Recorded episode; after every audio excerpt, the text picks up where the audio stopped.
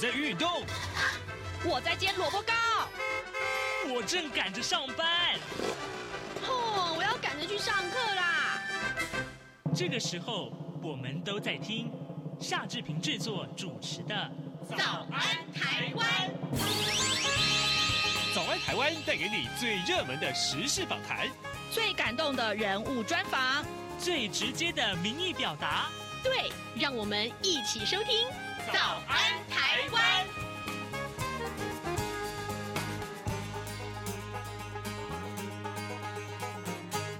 早安，台湾！我是夏志平。今天是二零二三年的六月二十七号，星期二。在今天早安现场这个单元里面，志平要为您连线美国之音白宫记者黄耀毅。我们请耀毅在节目中跟大家分享啊，最近这一段时间以来很重要的对于美中台三方关系的一些观察。同时，更重要的是，当然呃，最近对美国来说，呃，其实有很多跟它相关的事物。呃，更重要的是，上个周末啊，上个周末，呃，这个在俄罗斯的这个瓦格纳兵团，他们呃有一些军事行动，但一度逼近这个呃莫斯科，大概有将近两百公里。那这件事情可以说震撼全球。待会儿呢，我们都会呃请耀毅来跟大家解说，对于这些重要的新闻，到底白宫的反应是什么？在跟呃耀毅连线之前呢，志平有一点点的时间来跟大家说一说各平面媒体上面的头版头条讯息。首先，我们看到《自由时报》和《中国时报》提到是同样一件事，但是报道的角度不太一样啊。《自由时报》的标题告诉我们，更熟悉跟华府的合作，美国。跟台湾的官员讨论，呃，副总统赖清德今年夏天会访，呃，过境美国去访问。那么，这是《华尔街日报》在二十五号的报道。美国国务卿布林肯上个礼拜到访问这个北京，跟这个呃中国高层官员会谈的时候呢，台湾明年一月份举行的总统大选成为重要的议题。中国试图就台湾大选争取美国的这个合作，但布林肯则是重申了美国的中立的立场。知情人士呢也透露，副总统赖清德今年夏天可能会访问美国，让他更熟悉跟美国的合作。而《中国时报》的标题是这样提到，这是《华尔街日报》的报道，说二零二四的大选呢，恐怕为中美啊美中关系呢来呃增添变数。同时，另外还有一个副标是，美国打算要呃让这个国民党的参选人到华盛顿特区，同时也研议让赖清德八月访问巴拉圭的时候过境美国。这是有关于《中国时报》上面的头版头条的报道。另外呢，我们也看到《联合报》的头版头条，其实非常有意思啊，就是有关于这个呃北农啊，北这个改选的问题，它董事的改选的问题，怎么回事呢？我们看一看《联合报》的内文，农委会跟台北市政府争夺台北农产运销公司的经营权。昨天呢，市府跟全国农会派因为名股贩运商的倒戈啊，那么市府派呢突袭，在董事会二十三席当中取得了十。四席的绝对优势，但是呢，支持农委会的董事呢退席抗议，呃，导致呢刘会收场。这也让董事长跟总经理的这个呃选举是难产了啊。那么三十号的时候会再开董事会，由于呃名股动向仍然可能生变，那么市府派呢能不能顺利取得经营权还是有变数的。北农的选举为什么这么的重要呢？其实也事关它的这个庞大的这个呃经费，还有呢更重要的是也事关了台北市民的这个呃相关的一些呃采购呃蔬果的一些权益啊，当然这也是受关注的焦点。另外呢，在呃《自由时报》上面这一则消息，我想也是跟大家有非常密切的关系。我们特别也把它拿出来说一说啊，这就是呃《自由时报》的头版上面提到扭转行人地狱的恶名。那么交通部打算六月三十号开始开始啊，将针对汽车没有停让呃行人的话，就要罚六千块钱。那么机车呢没有停让的话，要罚一千两百块钱。那么但是呢，警政署日日前呢，他说呃只要斑马线上有人、呃，就不论距离远近，驾驶都要停让。结果呢，引发了外界的批评，一般民众啊，可以说是民怨沸腾啊。他们说呢，这可能是呃，可能会造成大塞车啊。那么交通部昨天就决议说，维持既有的车头距离斑马线上啊，这行人不足三公尺才开罚的这个执法标准。好，这件事情也。啊，是事关每一个人在这个行路的呃行人呢、在路上的这个权益，所以呢，很受到大家的瞩目。现时间是早晨的七点零五分二十四秒，我们要进一段广告，广告过后马上就跟耀毅连线喽。相逢自是有缘。自二零一三年开播至今的央广两岸 ING 节目，为了感谢听众朋友长期的收听与支持，现正举办相逢满十年两岸 ING 抽好礼活动。只要用一句话写出收听两岸 ING 节目的感想，并从活动的两个新闻时事选择题中任选一题作答且答对，就有机会抽到背包或机能一等好礼。详细参加办法，请上活动官网二零二三 ing dot rti dot org dot tw 二零二三 ing dot rti dot org dot tw 欢迎踊跃参加，好礼等着你。早安，台湾，你正吃着什么样的早餐？吐司加火腿蛋，收听中央广播电台。早安现场。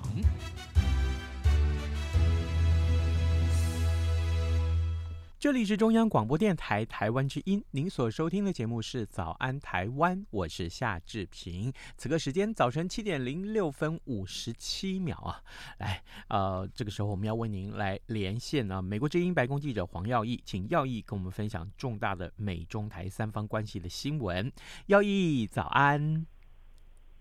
志平早，各位央广的朋友们，大家好，我是黄耀毅。谢谢耀毅再度与我们的连线啊，耀毅，对不起，我先跟你说一声抱歉，我先跟你借个一两分钟的时间来谈一谈这个有关于啊、最新的新闻，因为待会儿我们也要请你请教啊这个新闻之下呢，白宫的回应，那就是在上个周末啊，我们看到呃有关于这个。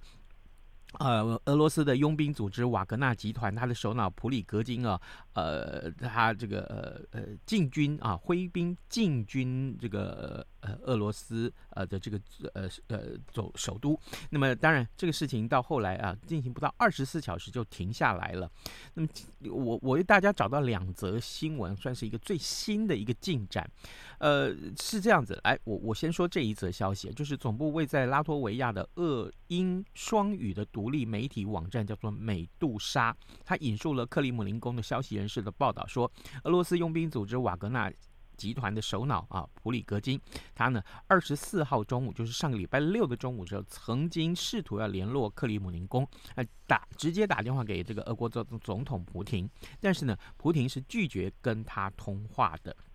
那么根据这个消息人士说法是说，呃，普里格金坚持谈判需要包含俄国的高层，而普廷拒绝跟呃这个普里格金的对话。那消息人士也说，普里格金需要找一个台阶下，所以才有呃呃白俄罗斯的总统卢卡申科的出现。那么卢卡申科呢，呃，同意协助这件事情斡旋。呃，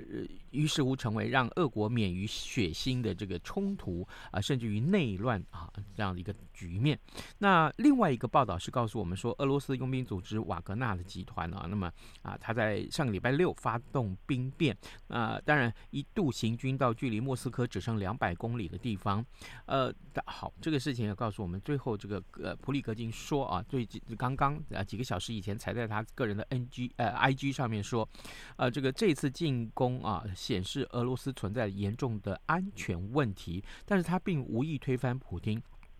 他呢，希望在针对呃乌克兰发动的特殊军事行动犯错的人能够被追究责任，同时也提到瓦格纳从七月一号开始将不复存在啊，意思是解散他了啊。那么啊，但是呢，愿意被俄罗斯国防部收编的战士只有百分之二。也就是说几乎没有任何一个瓦格纳呃这个兵军团的这个啊里面的成员是愿愿意被收编的。好，这就是我们为您汇整一个最新的一个报道。其他的，我相信各位听众关心这则消息都已经呃呃 多少有读到这个新闻的进度了啊。对对，我我们回到这个跟耀毅的连线上面，耀毅，抱歉啊，跟您呃耽误了这么久的时间。当然，这个瓦格纳的这个事件之后，我听说白宫啊，甚至于也召开了紧急会议，而且也跟各国的领袖呃呃有了通话。所以我想请教耀义，那白宫这边的这个、呃、行动又是什么？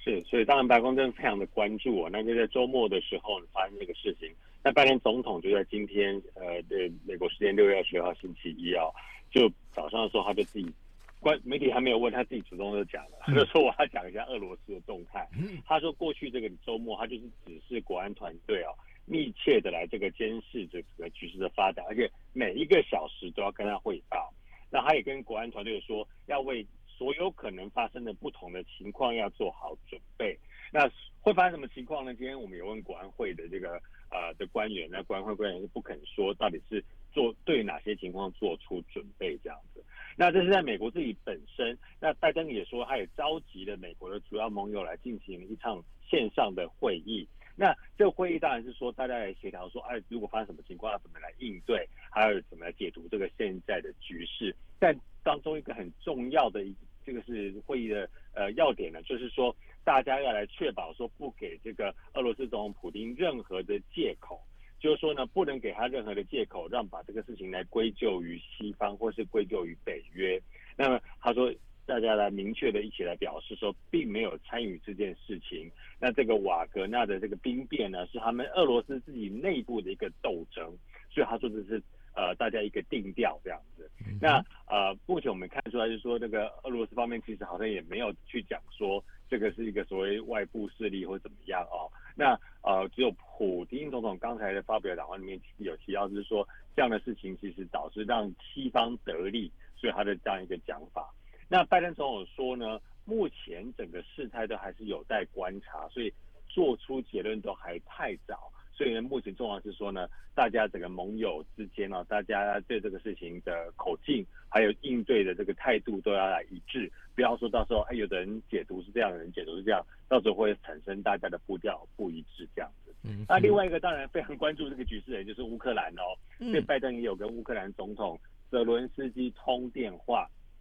而且做出美国继续支持的保证哦，他说他跟乌克兰这边是是长谈，而且还继续保持联系。他说搞不好今天还有明天都还会再继续联络，就是一直要跟他这个是让安心这样子。那他也说呢，他跟他讲，无论俄罗斯发生什么事情，所以他讲两次，无论俄罗斯发生什么事情，美国都将继续支持乌克兰的国防主权还有领土的完整。所以白宫在这个方面呢是有这样的一个回应。那我们知道说这个其实这个瓦格纳这个啊、呃、这个他的领导人哦，刚刚你刚刚你有讲说他有发表一个讲话，嗯，普里格金呢呃很有趣，就是普普丁总统在刚才的这个讲话里面提到说这个事情是一个叛变，但是他并没有提他的名字。那这是为什么？大家现在各个方面解读啊，就是说因为他们是二十多年的好友吗？还是怎么样？那当然。呃，现在他人也不知下落。在今天的白宫记者会上呢，白宫国安会的战略沟通协调官科比说，我们美国也不知道他人现在在哪里。那问题是说，现在这个普里格金，他现在其实两面不是人哦，因为当当然你刚刚讲到说他这个瓦格纳要来解散，但其实瓦格纳我们知道他并不是在乌克兰。呃，有这个他的踪迹而已，他是乌克兰这个战争之后才大家突然关注他，但其实他在其他地方，他就是一个佣兵组织，他在非洲呢，其实也有他的这个踪迹。所以这个科比就讲说呢，其实美国早就已经把这个瓦格纳是列为国际犯罪组织，而且已经施加制裁了。所以他可以一直存活到今天，就是因为他有这个普丁还有俄罗斯在背后给他撑腰。所以现在俄罗斯这边给他断尽严绝，嗯，然后美国这个国际社会也是给他制裁，他现在变得说他好像没有地方可以去了。所以现在当然他的下落还有他的未来会怎么样呢？就变得说。大家都是在关注这样，嗯嗯、那我这里再提再讲一点，就是说呢，呃，今天记者也问到说，那从这个事情之后，你会是否会认为说，普丁他的力量因此而被削弱了？那这个方面呢，白宫是说，这个当然是说你没有办法马上看出一个结果哦。那所以说还都还在评估当中。那他当然是提醒大家说，不要忘记现在乌克兰里面还在打仗，还有很多俄军在里面。那这些俄军还有很多的装备跟火力啊，那这些都还是在这个普丁的掌控的手中。所以呢，呃，是否说因为这个瓦格纳叛变就导致普京被削弱，这个还要有待观察。但是目前呢，乌克兰这局势还是继续在打仗。那当然，目前我们看出来乌军的一些反击呢，都是有达到效果的。嗯嗯，好，呃，当然，呃，全球关关注这一场啊、呃，其实我们也许外界一般叫它兵变啊，呃，那么但是呢，呃，事实上在呃只有二十四小时不到，这场兵变就已经被化解了，呃，那么暂时就看到这个兵变是停下来。呃，我我想请教一下耀义说，那这件事情。呃，在美国的媒体上面有没有什么样的一些呃出现一些什么样的一些反应？呃，大家媒体的解读，或者说有没有看到呃这个中共啊这个呃一一但这个我听说在中共的这个呃所有的网络上通通禁止啊，就是呃相关的类似字眼出现，有没有一些呃中共方面的说法呢？呃，所以在中国方面的说法，我们看到中国外交部是讲说呢。中方支持俄罗斯维持维持国家稳定，实现发展繁荣，就是一个非常官方的说法。但是我们看到“维稳”两个字，就知道它的意思了，就是支持这个官方的做法，普京的做法啊、哦。那呃，中国一方面也就是一向来都是这样子，所谓的支持维稳。那对此呢，这个白宫国安会在内共同协调官，还有还有今天呃美国国务院的发言人米勒呢，都做出一个类似的回应，也就是说呢，呃。美国不帮中国，或是习近平发表意见。他说：“我们让中国习习主席自己说明他自己的立场。”但美国就是说，我们不想要看到任何国家来支持普丁，并且让他能够更轻易的来杀害更多的乌克兰人。那他也呼吁呢，这个他说他也不讲中国，不点名中国，他只说我们呼吁世界各国呢加入国际制裁俄罗斯的行列，让普丁的战争机器呢不要获得更多的力量。那，道是这个世界上有很多国家已经加入制裁的行列了，但是中国呢迟迟一直没有加入，所以看出来呢，美国在这方面还是非常的谨慎，但是同时也有关注到中国的一个态度。那同时呢，今天这个白宫国安会的印太事务协调官啊、呃，这个 Kirk Campbell 啊，他今天在智库一个演讲的时候，也有被问到这个事情。那他的态度是认为说呢，他认为中方的领导人的确是非常关注瓦格纳的事件。那当然不言而喻，就是担心说，呃，你看这个俄乌战争之后呢，大家对台湾的关注，嗯，是否中国武力犯台呢？是否也会有类似的一个情况？中国内部哦。呃，会有这样子一个反弹，尤其我们看了去年这个白纸革命的时候，就可以看得出来，中国方面因为人家白纸革命突然之间也是赶快为了要让它落幕，就赶快这个防疫措施突然之间一一系全改，所以呢，是否中国也在关注这个事情呢？白宫方面认为。有中国有在关注。好的，呃，各位听众，今天早上志平为您连线访问的是美国之音白宫记者黄耀毅。我们请耀毅在节目中啊，先就瓦格纳兵变这件事情了。呃，当然除了呃这个瓦格纳的说法，还有这个呃俄罗斯的说法，还有就是美国政府拜登的说法啊、都做了一些重要的一些说明啊。呃，耀毅，我们把新闻的焦点啊看到另外一个我我这个上礼拜非常非常重要的新闻，就是布林肯到这个。呃，中国去访问啊，那么我想请教你，在这一趟的访问里面，当然，呃，当时啊，我们也曾经呃做了深入的讨论了，呃，在布林肯访问中国的时候，呃，也特别今天的这个平面媒体上提到这件事情，就是他他跟这个习近平有讨论到二零二四台湾的这个总统大选的话题啊，我想请教你，那么呃，布林肯访问呃中国。回之后结束之后回到了这个呃美国的时候，那么后续的一些发展又是什么呢？是，所以呃布林肯访中之后呢，这个美国方面的口径当然都是一致，就是说，当然大家很关注的台湾方面的议题呢，就是一样的说法啊，美国坚持自己的这个所谓的美国的一中政策是基于台湾关系法啊，还有这个呃公这个《四项公报》跟这个六要保证这样子对。中国政策，那呃，在这个方面是不改变，也不支持台湾独立，所以在这个方面呢，这个美国方法是都呃都没有，美国人方面的说法是没有改变的。嗯，那比较受大家关注，主要是因为布林肯访中，他是本来不是说在去年巴厘岛啊十一月的时候，拜登跟习近平的拜习会之后，很快的说应该在二月就要举办了，但是却因为中国间谍气球事件飞越美国，导致了这个呃轩然大波，所以布林肯就延后访中。那呃再加上呢，那个时候去年的时候，呃前议长啊这个裴洛西访问台湾之后呢，中国就切断多项与美国的交通交流管道，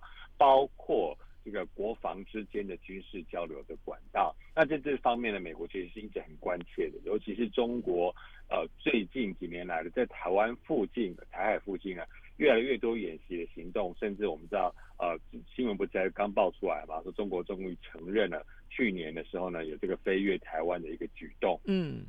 那么，所以这个呃，美国跟其他的盟国当然是很关键。那在关键情况之下呢，美国跟盟国的军舰啊，还有美国的一些军事演习，经常会在台海附近或是这个所谓的南海附近来做举办。那因此，与中国方面做出交锋或者是近距离啊。可能产生冲突的几率都增加，像我们最近才刚看到，就是海空方面，呃，这个呃中国跟美国的军机啊、呃，这个用他用这个中国方面的军机用这个尾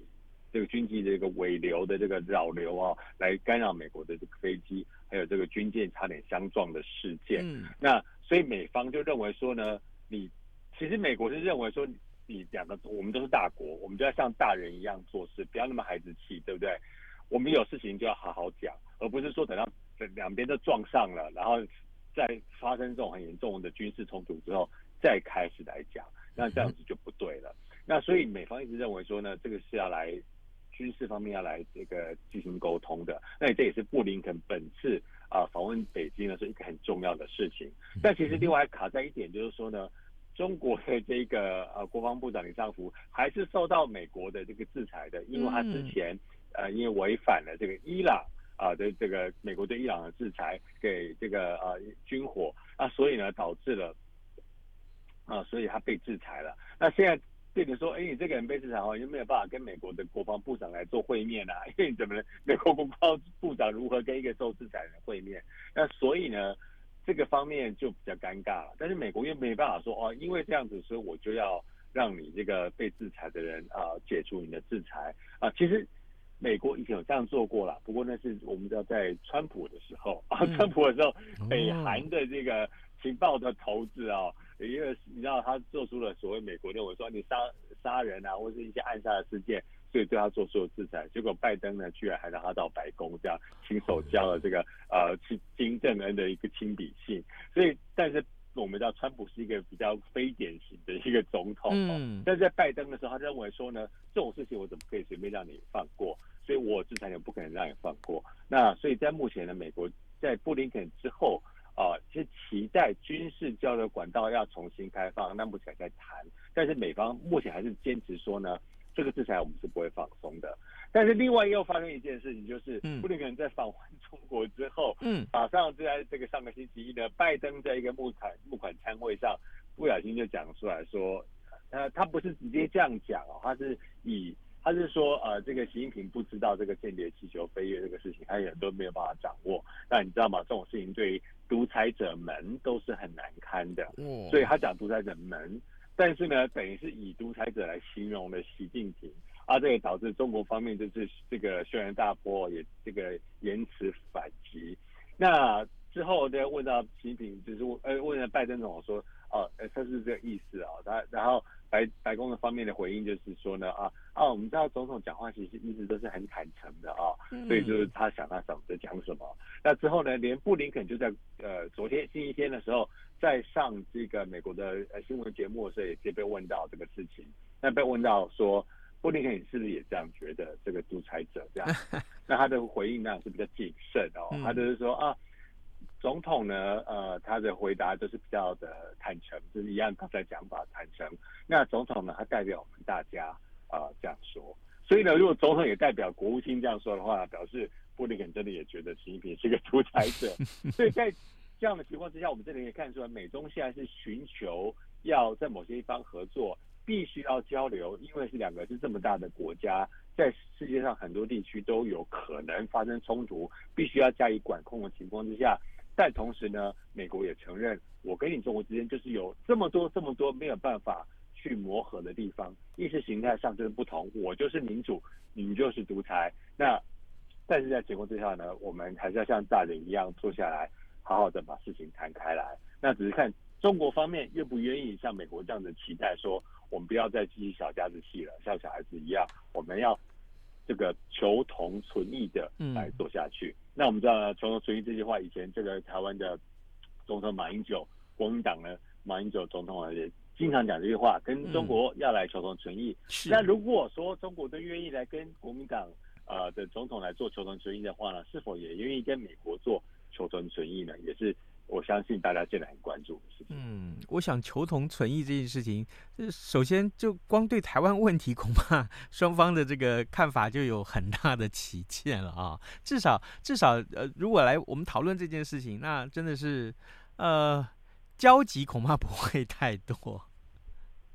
好，对啊，我想这个部分的确是大家可能呃。就像是台湾有所谓的九二共识，后来好像就有点破局了。嗯、那美国方面也是说了，我们有我们的一中政策，你们有你们的一中原则，嗯、那就是希望大家能够来。求同存异。嗯哼，好，各位听众，今天早上之平为您连线访问的是美国之音白宫记者黄耀毅啊。我们每个月都会和耀毅连线一次，呃，也大概都是在呃接近中下旬的这个时候。当然了，耀毅过去这段时间了，呃，如果有在这个拜登总统呢到这个各地去。开重大的这个峰会的时候，呃，要以随行去采访，也都会跟我们一块连线，传递最新最重要的讯息。我们今天也非常谢谢耀义跟我们的连线，耀义辛苦喽。好的，谢谢志平，谢谢谢谢。Dear RTI，明信片寄情征件活动加码送好礼，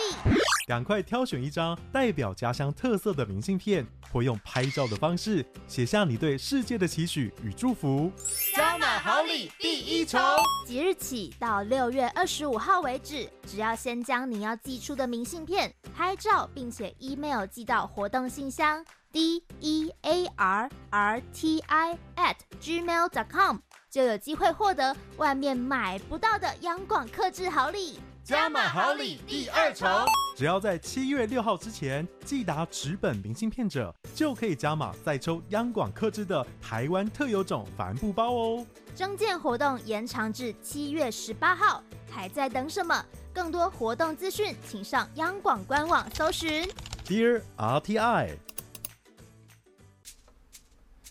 早安。台湾，你正吃着什么样的早餐？吐司加火腿蛋，咬一口，然后收听中央广播电台。早安，暴马仔。